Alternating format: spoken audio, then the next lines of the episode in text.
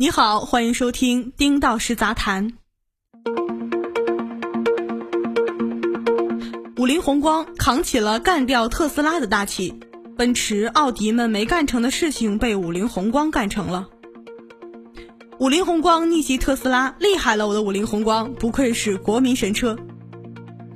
五菱宏光 mini EV 吊打特斯拉，谁还敢说中国的新能源汽车不行？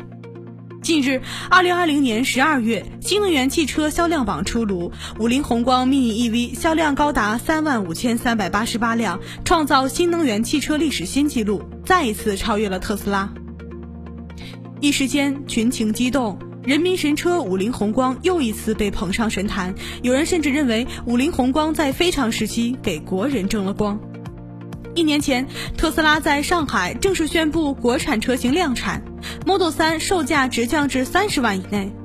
中国科技业界和汽车业界一片惊呼：“狼来了！”不少人认为，中国新能源汽车产业将被特斯拉降维打击，将迎来至暗时刻。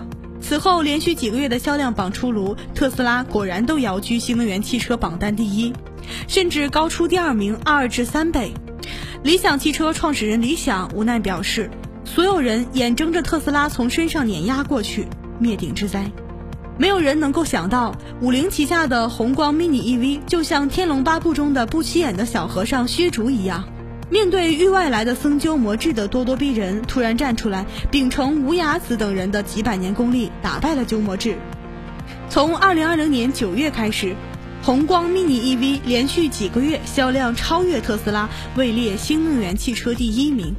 进入二零二零年第四季度，售价仅三万的宏光 mini EV 再接再厉，连续几个月保持了销量增长势头，销量连续超越特斯拉，满足了群众的殷切期盼之情。有人说，五菱宏光做了理想、未来小鹏们想做没有做到的事情，未来将代表中国新能源汽车产业走向全球 PK 特斯拉，这个说法对吗？当然不对。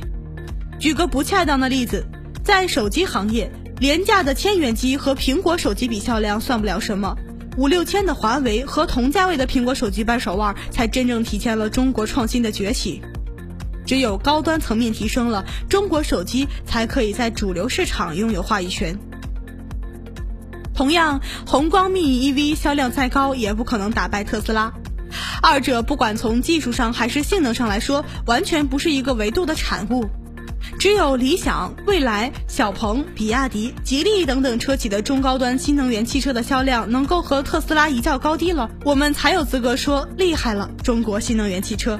普通吃瓜群众认为五菱吊打特斯拉尚可理解，但我注意到一些媒体人士、车评人也持有这种看法，发表大量“五菱干掉特斯拉”“五菱颠覆特斯拉”“特斯拉神话终结者”的文章报道。我不知道这些报道是高级黑还是低级红，但是至少是不利于行业的发展。最终麻痹掉的可能不是敌人，而是我们的消费市场。在鲁迅先生的名著《阿 Q 正传》中，阿 Q 不管经历何种遭遇，都可以自我安慰，在旁人的大笑声中，精神上得到了满足。比如三尺长三寸宽的木凳，魏庄人叫长凳，他也叫长凳，但城里人却叫条凳，他认为这是错的，城里人是可笑的。业界现在一片五菱吊打特斯拉的声音，其实就是典型的阿 Q 精神胜利法。我们很多人认为宏光 mini EV 销量超过了特斯拉，就是对特斯拉的全面吊打和碾压。却不知这种胜利的背后牺牲了利润空间和乘坐舒适体验，这难道不是长凳胜利了条凳吗？如果我们一味的宣传报道宏光 mini EV 的这种精神胜利，我很担心其他的车企也会有样学样。哦，原来这种方式就可以胜了特斯拉，那我们也这么干吧。如此长期下去，行业可能会出现一大批吊打、颠覆特斯拉的汽车品牌。当然，我论述以上的观点，并不是为了长他人志气、灭自己威风。客观来讲，五菱宏光 mini EV 配置性价比确实很高。中控台配有一个小屏幕，可以与手机实现 APP 互联，还配备坡道辅助、EPS 电子助力转向、电动车窗、主副驾驶座椅调节等实用配置。甚至五菱宏光 mini EV 还有 ABS 防抱死系统、EBD 制动力分配系统。胎压检测、倒车雷达以及低速行人警示系统、坡道辅助、EPS 电子助力转向等实用安全配置。同时，后排还配备两个儿童安全座椅接口，这样配置出现在三万元的汽车身上，实属难能可贵。然而，即使如此，五菱宏光 mini EV 毕竟是一款入门级的短途代步车，或者是买菜车、接娃车，不具备像特斯拉、蔚来、理想那样的真正满足日常城市出行生活的用车能力。哪天五菱宏光利润、估值、专利、品牌价值等核心数据超越了特斯拉，再来说吊打特斯拉的话也不迟。一句话，五菱宏光可以让广大百姓享受到汽车普惠给生活带来的便利。但无助于中国汽车产业走向高端。我们应该理性客观地看到五菱宏光在内的所有车企和特斯拉之间的差距，不要过分地捧杀这些车企。如此，我们才能真正的走向进步，而不是夜郎自大、自欺欺人。